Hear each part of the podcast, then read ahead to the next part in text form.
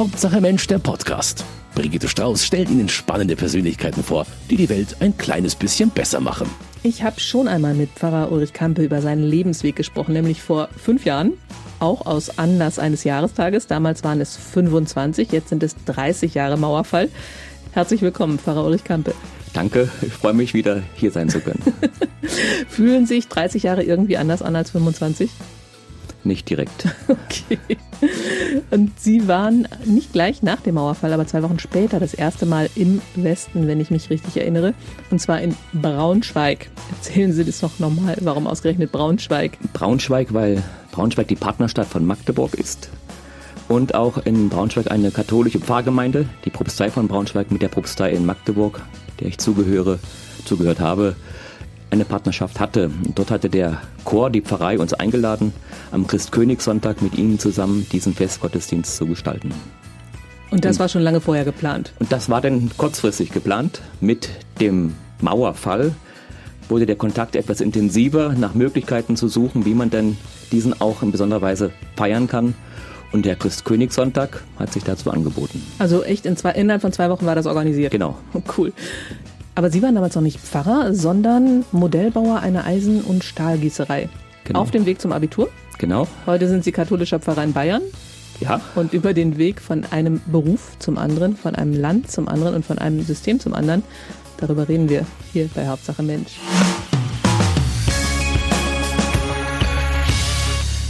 Zwei Wochen nach dem Mauerfall waren Sie mit dem Kirchenchor in Braunschweig und ich erinnere mich, dass Sie das vor fünf Jahren auch schon einmal erzählt haben und dass Ihre Augen total geleuchtet haben. Äh, es war schon ein Wechsel von an der Grenze. Ah, ja. Eine Mal war dieses Grau, hat sich gewandelt in ein Grün. Also man hat mit einmal eine andere Farbe vor Augen gehabt.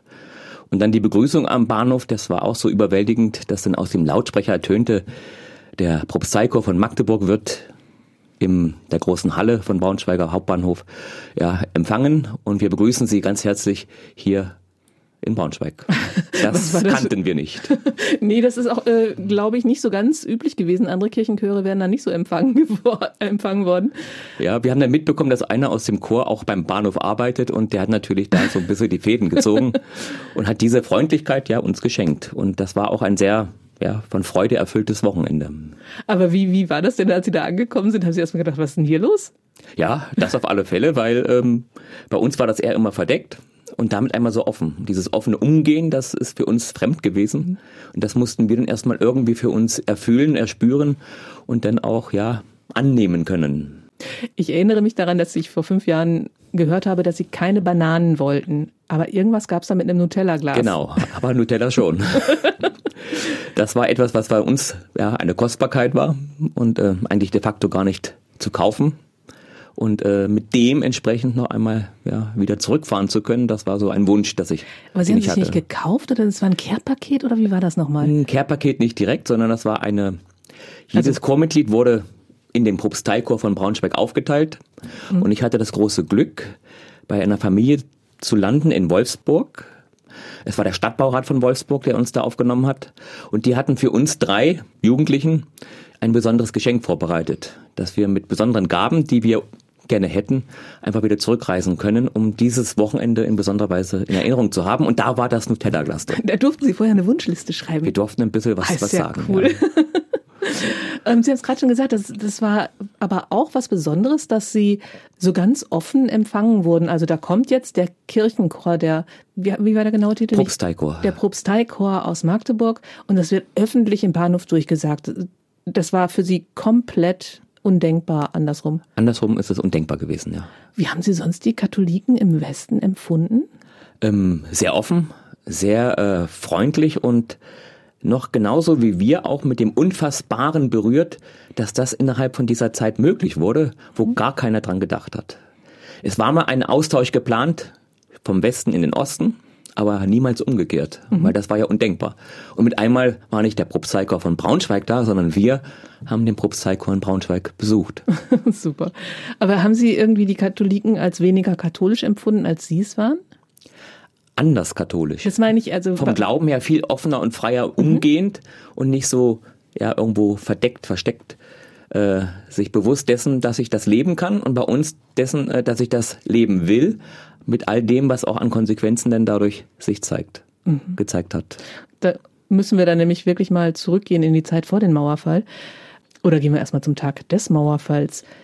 Ich versuche gerade, äh, mich zu erinnern, wie Sie das damals erzählt haben. Ich glaube, an dem Tag selbst haben Sie gar nichts mitbekommen. Und Nur dieses, nach der Abendmesse. Weil dieses, die Pressekonferenz war auch irgendwie die um 17 Uhr, glaube ich, spät Nachmittag. Genau, ja. Genau. Und, und wie war, war das für Sie? Ich war in der Abendmesse wie jeden Donnerstagabend um, um sieben und mit einmal kam dann nach der Abendmesse die Mitteilung, oder schon in den Gottesdienst hinein, äh, die Mauer ist offen. Ach, in den Gottesdienst Ja, rein. da kam jemand und hat das so reingebrüllt. Rein, nicht reingebrüllt, sondern den Menschen so leise mitgegeben. Der kam, um Danke zu sagen, einfach um das auch für sich noch einmal vor Gott zu bringen mit einem Licht. Und dann ging ein Raunen durch. Und nach dem Gottesdienst, ich war Ministrant, haben wir alle erfahren, was passiert ist. Und dann war ich ganz kurz bei der Kathedralkantorin oben, um das im Ra Fernsehen mitzuerleben und bin dann nach Haus geradelt und da habe ich meine Eltern dann vorgefunden und meine Mutter, die dann mit Tränen da saß und sagt, das ist nicht fassbar. Das mhm. Unmögliche ist heute möglich geworden. Nochmal einen Schritt zurück zu dem Gottesdienst. Haben Sie das als Ministrant mitbekommen, dass da irgendwas geraunt wird? Ja, naja, eine Unruhe. Nur eine Unruhe, dass mit einem mal etwas was passiert ist, was man, ja, da muss was passiert sein, aber es muss was Schönes sein, weil alle haben mit einem mal ein Strahlen gehabt. Ja. Witzig. Dann kommen sie nach Hause, ihre Mutter ist total gerührt und, und äh, glaubt nicht, glaubt sie es wirklich oder? Kaum zu fassen, ob man nicht wieder nur veralbert ja, wird mit mhm. dem, was da von dem Politbüro verkündet wurde. Aber ähm, so wie das in den Medien rüberkam, ist wirklich das Unmögliche passiert. Was haben Sie dann in der Familie gemacht? Gefeiert oder gar nichts? Danke gesagt. Einfach nur Danke gesagt, dass das jetzt möglich wird und überlegt, wie wir damit jetzt auch umgehen können. Genau. Hatten Sie schon Pläne sofort? Sofort eigentlich weniger, sondern nur, dass wir jetzt überlegen, mit den Verwandten irgendwie Kontakt aufzunehmen, dass sie wissen, dass man vielleicht jetzt anders einander besuchen kann. Dass sie mhm. nicht unbedingt zu uns kommen müssten, sondern dass wir jetzt vielleicht die Chance haben, rüberzufahren. Sie hatten Westverwandtschaft? Ja. Meine Mutters Seite ist komplett im Westen gewesen, aber auch schon Westbürger gewesen vor mhm. dem Mauerbau. Also einfach getrennt worden getrennt durch worden den Mauerbau. Durch den mhm. Mauerbau, genau. Aber Sie waren auch schon in der DDR Christ. Sie haben es ja gerade erzählt, Sie waren im Gottesdienst, als die, als die, die, die Nachricht vom Mauerfall kam. Und es war das Christsein nicht so ein richtiger Spaß, wie wir alle wissen. Aber wie genau war das für Sie als Jugendlicher? Sie haben da ja auch schon Jugendarbeit erlebt. War das so eine Art Geheimbund, ein eingeschworener Verein? Worüber haben Sie so geredet? Wo hatten Sie Angst? Hatten Sie keine Angst? Also ein eingeschworener Verein kann man schon sagen, weil man ja miteinander ganz anders unterwegs war. Aber so ein Geheimbund, nein. Mhm. Sondern eher eine Jugendarbeit auf eine andere Basis gestellt, als das der Staat gemacht hat. Also nicht dieses kontrollierte Arbeiten, sondern das Miteinander gestalten und das Leben, was einen verbindet. Dieser Glaube an ja, Gott, der uns geschenkt ist in Jesus, seinem Sohn. Worüber haben Sie geredet da? Ja, natürlich äh, die Fragen, die uns als Jugendliche brannten. Wie wird das mal sein in der Zukunft? Werden wir das erleben, dass wir mal die andere Welt erleben können? Aber war das wirklich immer wieder Thema? War immer wieder auch Thema, äh, weil wir ja auch versucht haben, mit Jugendgruppen am besten Kontakt zu haben. Wir hatten mit Trier Kontakt über das Partnerbistum von Magdeburg und auch mit Bocholt über den damaligen Vikar von uns mit Jugendgruppen Kontakt und wo wir uns gegenseitig auch geschrieben haben und sie auch öfters uns besucht haben. Oder wir zusammen etwas gemacht haben, was auch nicht geduldet war oder gewollt war. Wir haben zusammen in Ungarn Urlaube verbracht mhm. und uns ausgetauscht. Wie wichtig waren diese Kontakte für Sie? Sie waren ja elementar wichtig, weil wir mit einer anderen Welt schon konfrontiert wurden, aber einer Welt, die auch nicht perfekt ist, mhm. die auch ihre Schattenseiten hat, aber eine Welt, die von einem Begriff geprägt wurde, wonach wir uns gesehnt haben, nämlich nach Freiheit. Und es waren aber Christen, zu das denen Sie Kontakt Christen, ja. hatten.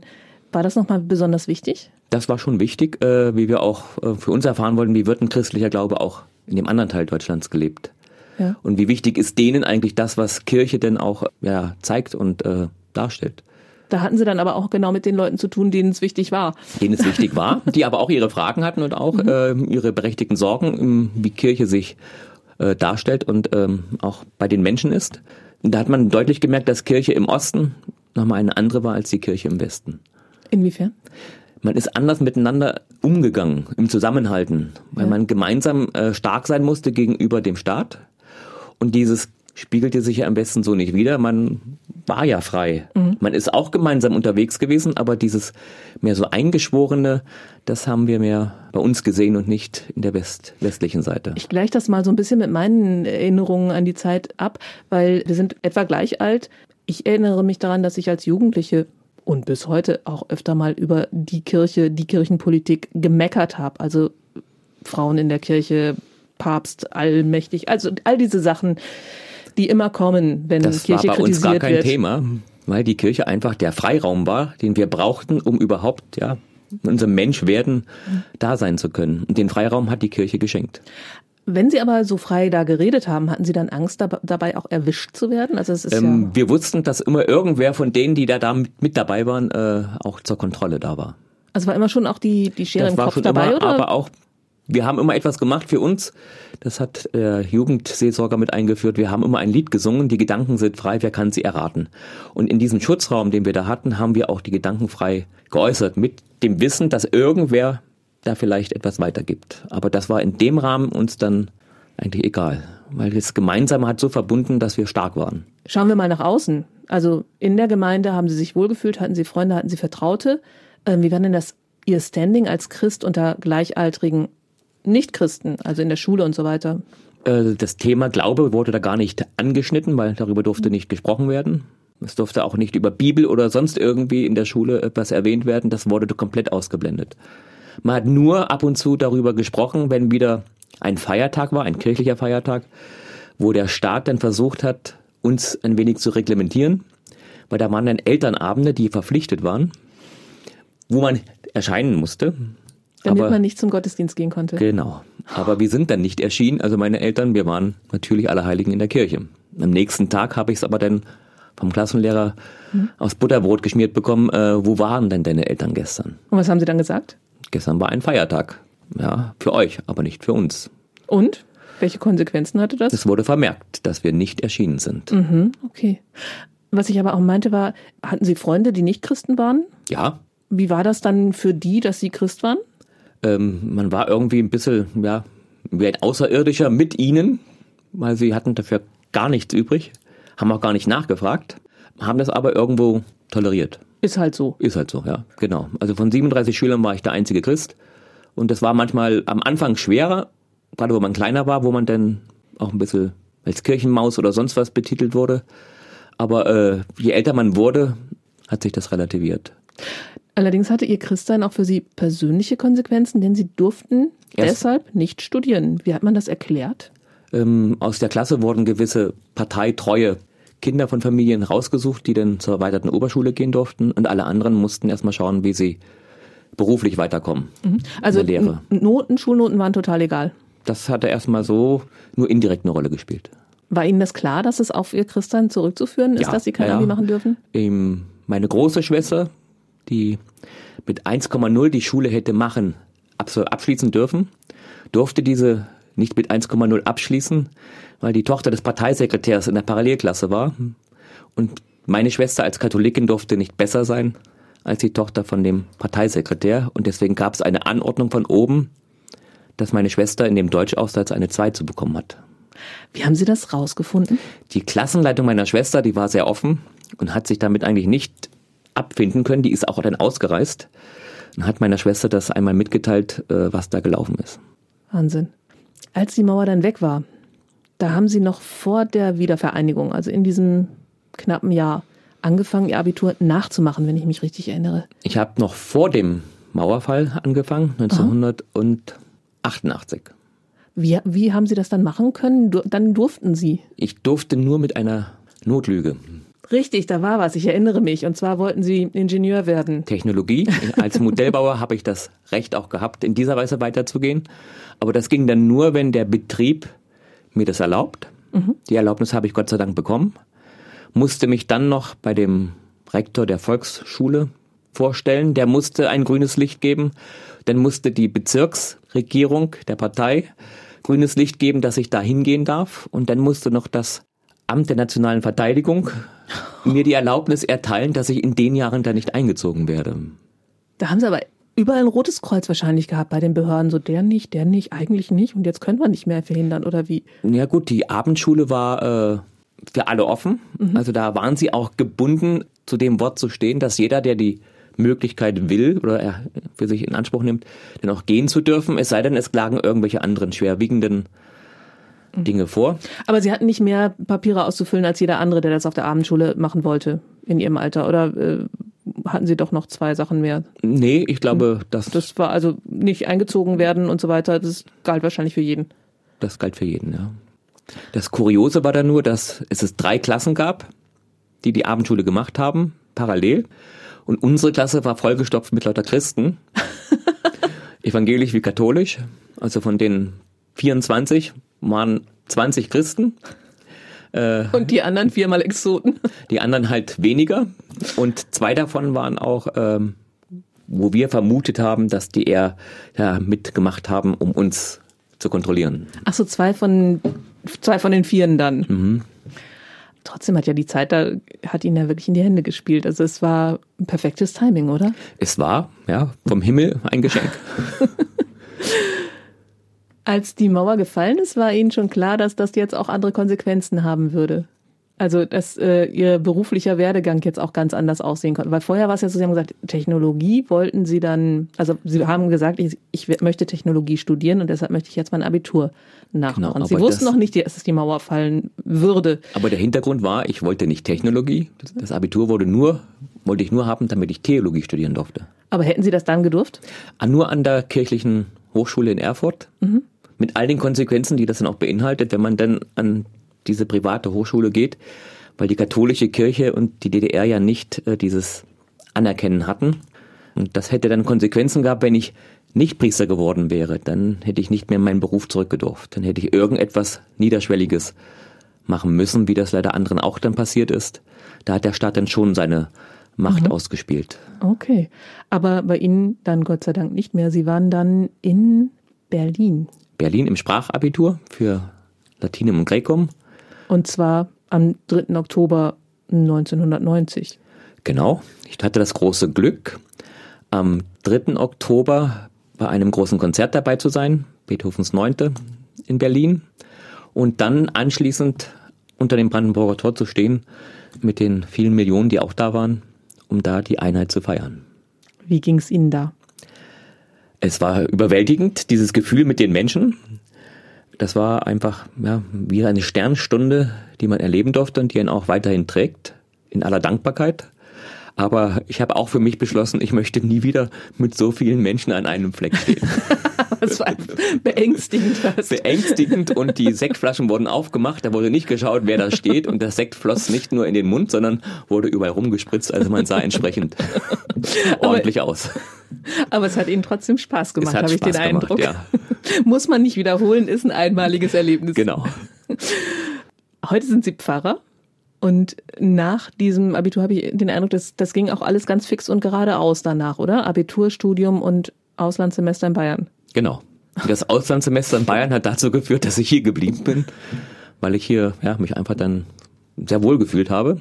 War integriert in der Hochschulgemeinde, bin da auch dann Sprecher mit geworden für zwei Jahre.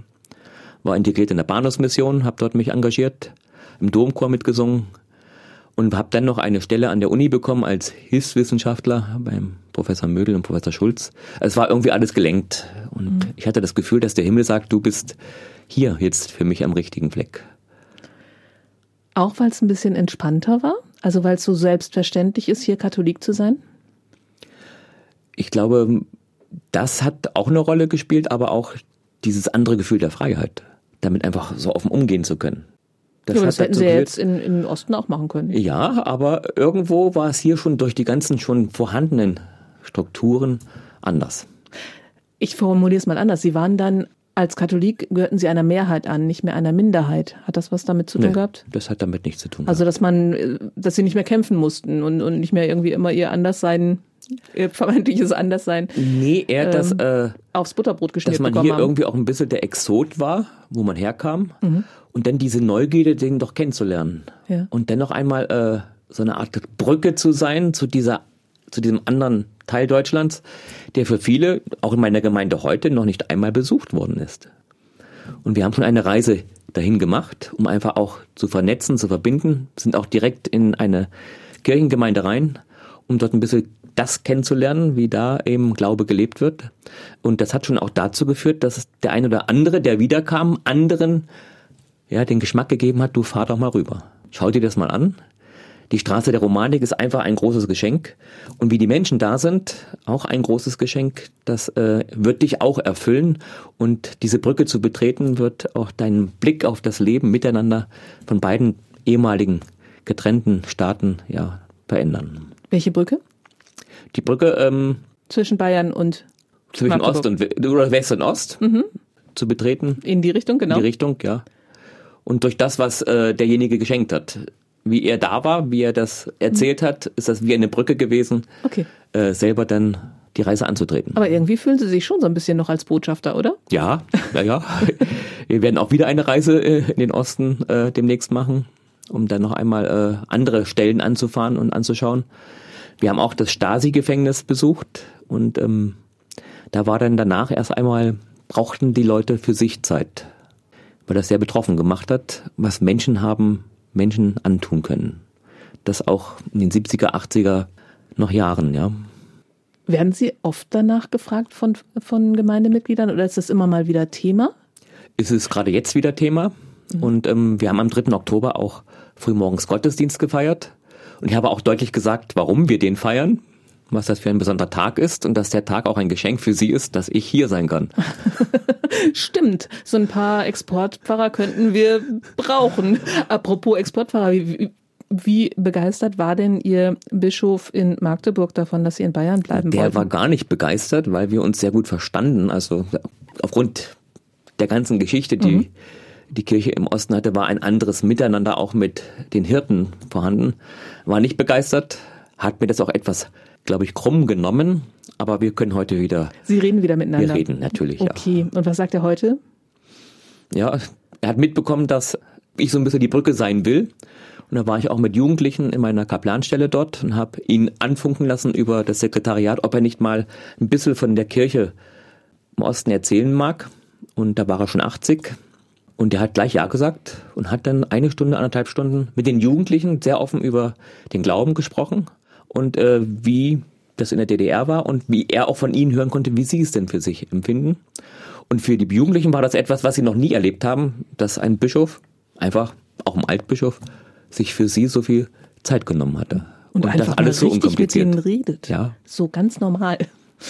Wenn Sie jetzt zurückblicken, glauben Sie, dass Sie auch Pfarrer geworden wären, wenn Sie nicht in der DDR aufgewachsen wären? Ich frage das, weil ich mir vorstelle, wenn ich das immer so ein bisschen verteidigen muss, dann ist es mir vielleicht auch wichtiger. Ich glaube, ich wäre auch Pfarrer geworden. Also irgendwo war das schon grundgelegt. Ich war schon als Jugendlicher ganz still und irgendwie anders da und war oft in der Kirche. Also war im Prinzip wie ein mein zweites Zuhause, so dass meine Mutter irgendwann auch mal gesagt hat, äh, du kannst gleich auch dort schlafen, wenn du meinst. Nimm den Schlafsack mit. Äh, Du musst nicht unbedingt hier in dein Pseudo zu Hause kommen. Und äh, da war irgendwo schon etwas da, was sich dann immer mehr verfestigt hat. Und ähm, ja, Also es war tatsächlich so, so ein vorgezeichneter Lebensweg für Sie. Ja. Da gab es nie irgendwo dieses, aha, Mama, jetzt übrigens äh, mache ich das. Äh, Ich habe lange mit mir gerungen, bevor ich meinen Eltern das mitgeteilt habe. Waren die überrascht? Meine Mutter schon.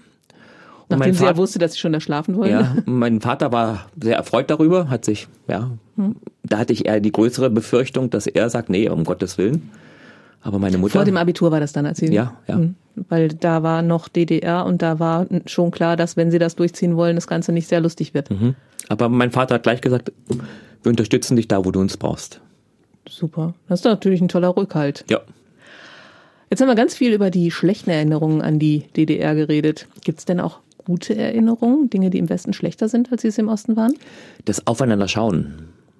Also, dass man mehr miteinander den Weg geht. Das haben wir im Wohnhaus, wo wir gewohnt haben, war ein, ein Aufeinanderschauen. Ich hatte jetzt auch bei mir in Schleißheim äh, verschiedene Todesfälle, die wochenlang nicht entdeckt wurden, weil halt die Nachbarn nicht aufeinander schauen. Und das hätte es bei uns so nicht gegeben. Also bis zur Wende. Ich glaube, jetzt ist es auch schon anders. Aber das war anders. Man hat anders miteinander ja, das Leben erfahren. Weil man ja wusste, man lebt hier in diesem pseudo-großen Gefängnis miteinander, gefühlt. Und da geht man anders miteinander um. Man muss sich einfach gegenseitig Die unterstützen stützen, und ja. helfen. Und wenn es einer zwei Steckdosen hat, dann gibt er eine ab, weil Genau. vielleicht hat der andere dann mal. Das andere und da mal Fahrräder. einfach, ja. Ähm, als was fühlen Sie sich denn heute? Als Ossi, als Wessi, als Wossi, als was fühlen Sie sich? Als der, der ich bin, als Mensch, der das Geschenk erfahren durfte, diese Freiheit zu leben, aus dieser gefühlten Unfreiheit in eine Freiheit zu kommen und ähm, jeden Tag neu dafür dankbar zu sein und nicht zu sagen, du bist aus dem Osten oder du bist aus dem Westen, sondern als Mensch jeden wahrzunehmen. Nicht auf diese Unterschiede zu achten, sondern eher auf das, was uns da auszeichnet gemeinsam. Aber fühlen Sie sich in so einer Art Verteidigungshaltung, wenn Menschen im Westen über die im Osten schimpfen oder Schon. umgekehrt? Ja. Und also erstmal über die im Osten schimpfen? Ja, um, ich versuche dann immer deutlich zu machen, dass ähm, diese 40 Jahre nicht spurlos vorüber sind. Die sind gefühlt immer noch da. Und ähm, diese Verwundungen, die entstanden sind durch das Ganze, was auch Staatssicherheit und dieses Kontrollsystem verursacht hat, das kann man einfach nicht abhaken. Das äh, trägt das Leben bis zum Ende. Man muss nur lernen, damit entsprechend umzugehen und immer wieder Schritte der Versöhnung zu wagen mit denen, die da aus welchen Gründen auch immer so falsch gehandelt haben. Das sagen Sie den Menschen im Westen, wenn die über die Leute im Osten schimpfen. Genau. Und auch, dass man vom wirtschaftlichen Denken her äh, den Menschen entsprechend anders begegnen muss, weil das ganze System, was wir haben heute, das wurde uns ja übergestülpt. Und sie mussten das irgendwie versuchen dann zu leben. Das, was hier gewachsen ist, ja, das mussten Ja. wir von heute auf morgen können. Und wie soll das funktionieren?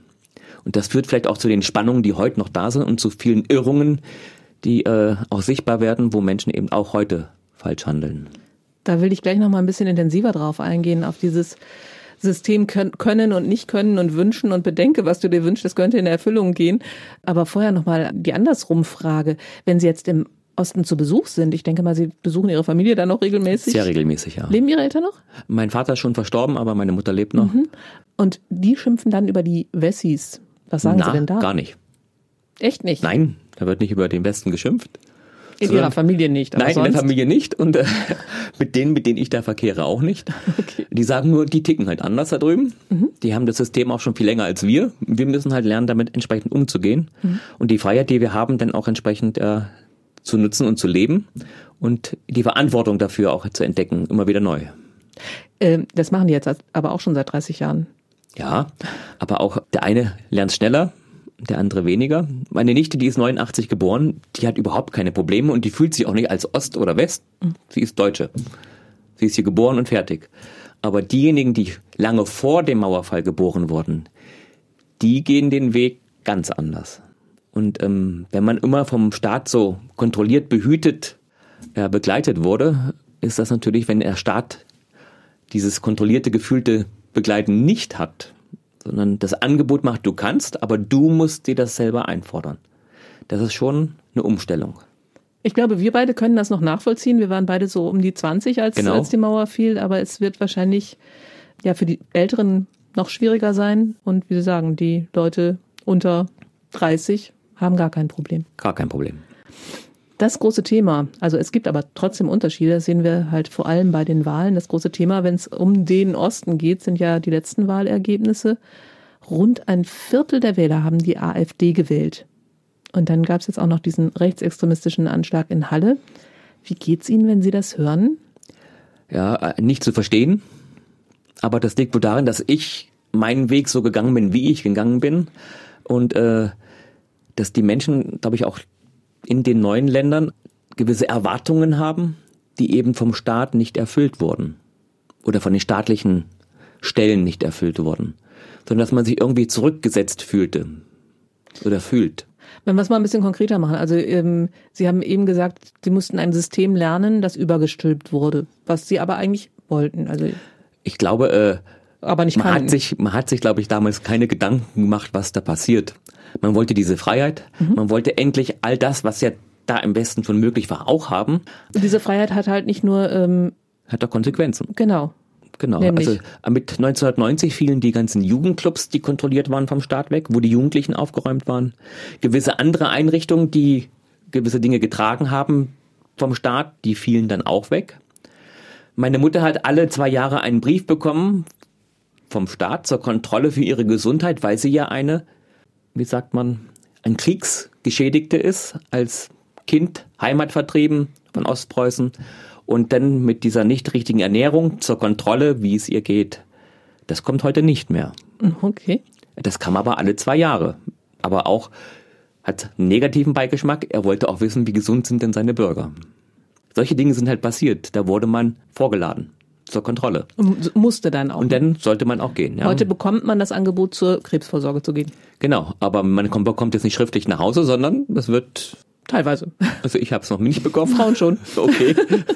Aber man ist in der Freiheit zu entscheiden. Und da musste man eigentlich. Okay. Gibt es denn trotzdem ein anderes Werteverständnis? Also Sie haben, wir haben jetzt rausgearbeitet, zum einen eben dieses, es gibt eben auch die Verantwortung, dann mit dieser Freiheit umzugehen. Wird man da auch von anderen Werten geleitet? Weil ich versuche immer noch mir zu erklären, warum kann die AfD da auf ein Viertel der Stimmen kommen. Das ist für mich nicht nachvollziehbar, weil Na, die ja nun gerade überhaupt nichts Freiheitliches haben. Ja, ähm, wir haben auch zu Hause viel darüber gesprochen oder auch jetzt hier mit Freunden, wie das sein kann, dass da in dieser Weise äh, gewählt wurde. Aber für viele ist das eine enttäuschtes Wählen, weil nach der Wende sind viele Menschen natürlich dahin gegangen, wo die Arbeit ist. Vieles wurde kaputt, wurde aber auch bewusst kaputt gemacht. Firmen gab es nicht mehr, die großen Firmen, die Arbeitslosigkeit, das hat alles um sich gegriffen. Und mit einem Mal war ein anderes Gefühl da, dass diese mhm. Freiheit ja auch radikale Konsequenzen hat, die mir an dem Fundament von meinem bisherigen Leben ganz schön rütteln. Und wenn ich da nicht richtig feststehe, dann kann ich ganz schön auch zusammenbrechen. Und die AfD hat einen Ton getroffen, in diesem Frust, den die Menschen auch haben, wo sie sagen, okay, dann gehen wir diesen Weg. Aber was versprechen die denn dann, was so auf äh, fruchtbaren Boden fällt?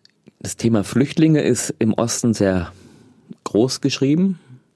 Mit diesem gefühlten, die bekommen jetzt alles und wir nicht. Mhm. Obwohl das ja gar nicht so wahr ist. Und keiner irgendwas weniger, ja, äh, vor allen Dingen, weil es da kaum welche gibt, aber auch keiner irgendwas weniger hat. Ja, dadurch. aber dieses Gefühlte mhm, ja. ist da.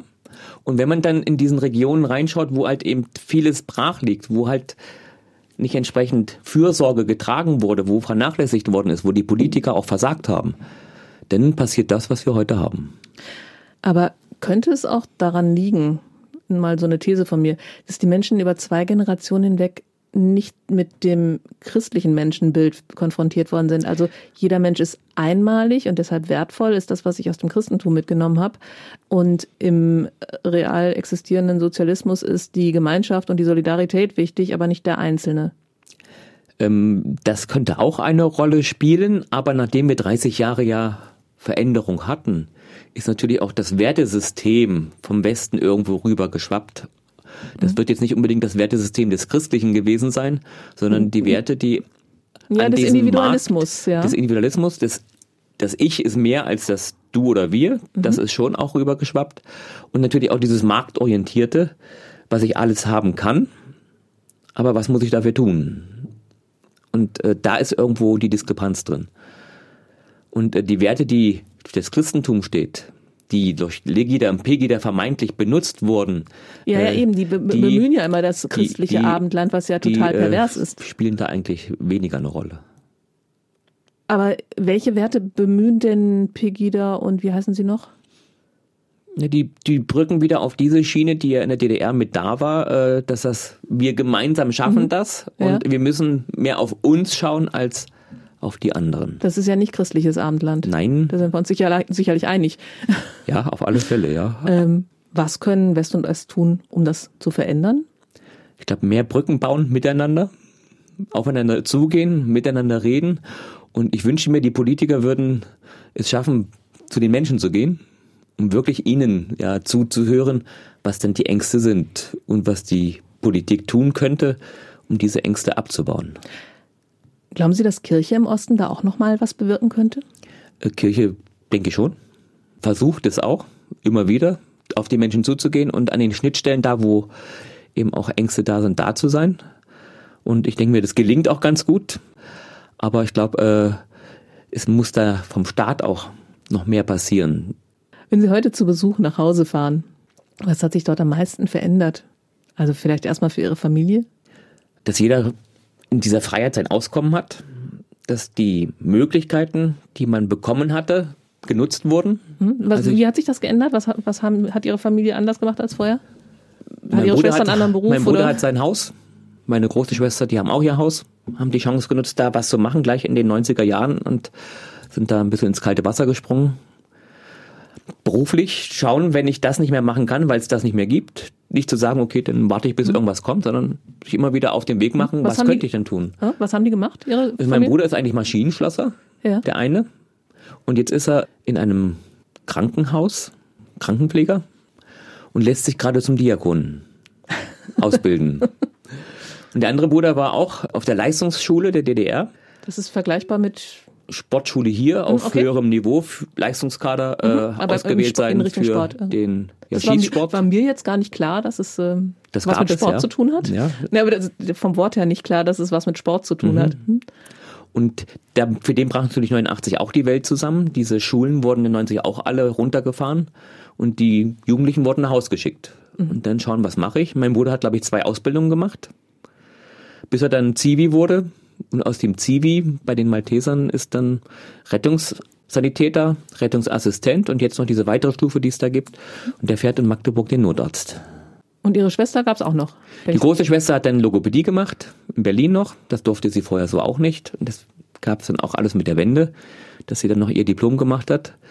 Und die andere Schwester ist jetzt bei der Caritas auch auf entscheidender Stelle. Also jeder hat im Prinzip wieder sich neu orientiert. Keiner ist in seinem alten Beruf geblieben.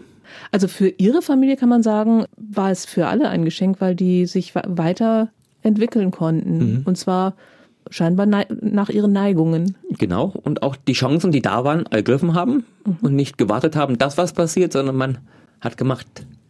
Das was ist aber passiert. ziemlich untypisch für eine Magdeburger Familie, glaube ich. Hat da vielleicht dieses der Glaube auch eine Kraft gegeben oder eine Erfahrung, diese, diese Erfahrung, äh, dass man was bewegen kann? Ich weiß nicht, ich spinne mal rum. glaube, der Glaube ist schon ein Motor gewesen, der äh, dazu geführt hat, dann auch etwas zu tun. Und das verdanken wir, glaube ich, unserer Mutter, die immer dahinter war, zu sagen, äh, die Chancen, die sich bieten, musst du nutzen. Für dich, aber auch für die anderen. Aber immer so, dass du nicht auf Kosten von anderen etwas tust, sondern mit den anderen. Und haben Sie noch Kontakt zu Ihrer Herkunftspfarrei? Äh, ja, Was hat sich da geändert? die ganze Situation der Kirche hat sich ja verändert mit dem Bistumsgründen und dem, was die Kirche heute auch als, als Sorge hat. Äh, wie versorge ich die Pfarreien? Und das ist da nochmal etwas enger geworden. Das heißt, die Pfarreien wurden zusammengelegt und die Propstei wurde zur Kathedrale ja erhoben mit der Bistumsgründung. Und die Kathedralpfarrei ist mit zwei anderen Pfarreien zusammengelegt in der Seelsorge, in der Verantwortung für die Menschen. Weil der Priester Nachwuchs ja auch entsprechend Ja, wenn Sie ist. einfach nach Bayern gehen. so ungefähr, ja. Ich weiß nicht, ob Sie die Leute dann nochmal besuchen. Haben Sie so das Gefühl, dass das immer noch so die eingeschworene Gemeinschaft ist oder hat sich das da auch komplett Hat geändert? sich aufgebrochen, wobei die Pfarrei, wo meine Mutter jetzt hingeht, äh, die ist noch sehr eingeschworen. Da muss man schon 20 Minuten vorher in der Kirche sein, um dann auch im Gottesdienst seinen Platz zu haben. Wow. Also die Gemeinde lebt und zeigt das auch, indem sie sonntags gemeinsam Gottesdienst feiert, auch mit den Kindern. Die Kinder, die dann jeden Sonntag extra begleitet werden, am Beginn des Gottesdienstes mit der Gemeinde, ganzen Gemeinde. Die gehen dann raus zum Tagesgebet und kommen dann zum Vater Unser wieder. Und die Kirche ist, ja, gut besucht. Da kriegen Sie als Pfarrer schon wieder ganz leuchtende Augen. Ja, und äh, ich vielleicht war jetzt neidisch. erst, ich war jetzt erst daheim und habe gesagt, es ist Viertel vor, Viertel nach beginnt die Mess. Na, wir müssen mindestens 20 Minuten vorher da sein, sonst haben wir unseren Platz nicht. Und das war auch so. Und Sie haben gedacht, hm, hm. Nee, ist, das ist so, ja. Ähm, werden Sie, Sie als bayerischer Pfarrer da jetzt ganz neidisch? Oh ja, ich kann mich über den Gottesdienstbesuch bei uns auch nicht beklagen. Okay. ja, witzig. Jetzt haben wir fünf Jahre später nochmal geredet und das Gespräch ist komplett anders gewesen. Ja, Noch schön. viel mehr erzählt. Ganz neue Sachen von Ihnen erfahren. Was äh, glauben Sie, was in fünf Jahren sein wird? Ich glaube, das Sehen noch einmal ein bisschen anders, weil man wird ja auch älter und ähm, mit dem Älterwerden verändert sich der Blinkwinkel ja auch nochmal. Und man sieht die Dinge auch nochmal anders. Und je, glaube ich, je länger die Zeit vergeht, umso anders kann man, glaube ich, auf das schauen, was gewesen ist. Aber ich bin jetzt von meinen Jugendlichen gefragt worden, ob ich lieber hier geboren wäre oder drüben. Und? Ich habe gesagt, das ist schwer zu beantworten, aber gefühlt würde ich sagen, ich wäre nicht der, der ich heute bin, wenn ich nicht diese Zeit hätte erfahren dürfen. Oder auch müssen. Okay, ist doch ein schönes Schlusswort. Ja, Ich danke für das schöne Gespräch. bitte. Hauptsache Mensch, ein Podcast vom katholischen Medienhaus St. Michaelsbund, produziert vom Münchner Kirchenradio.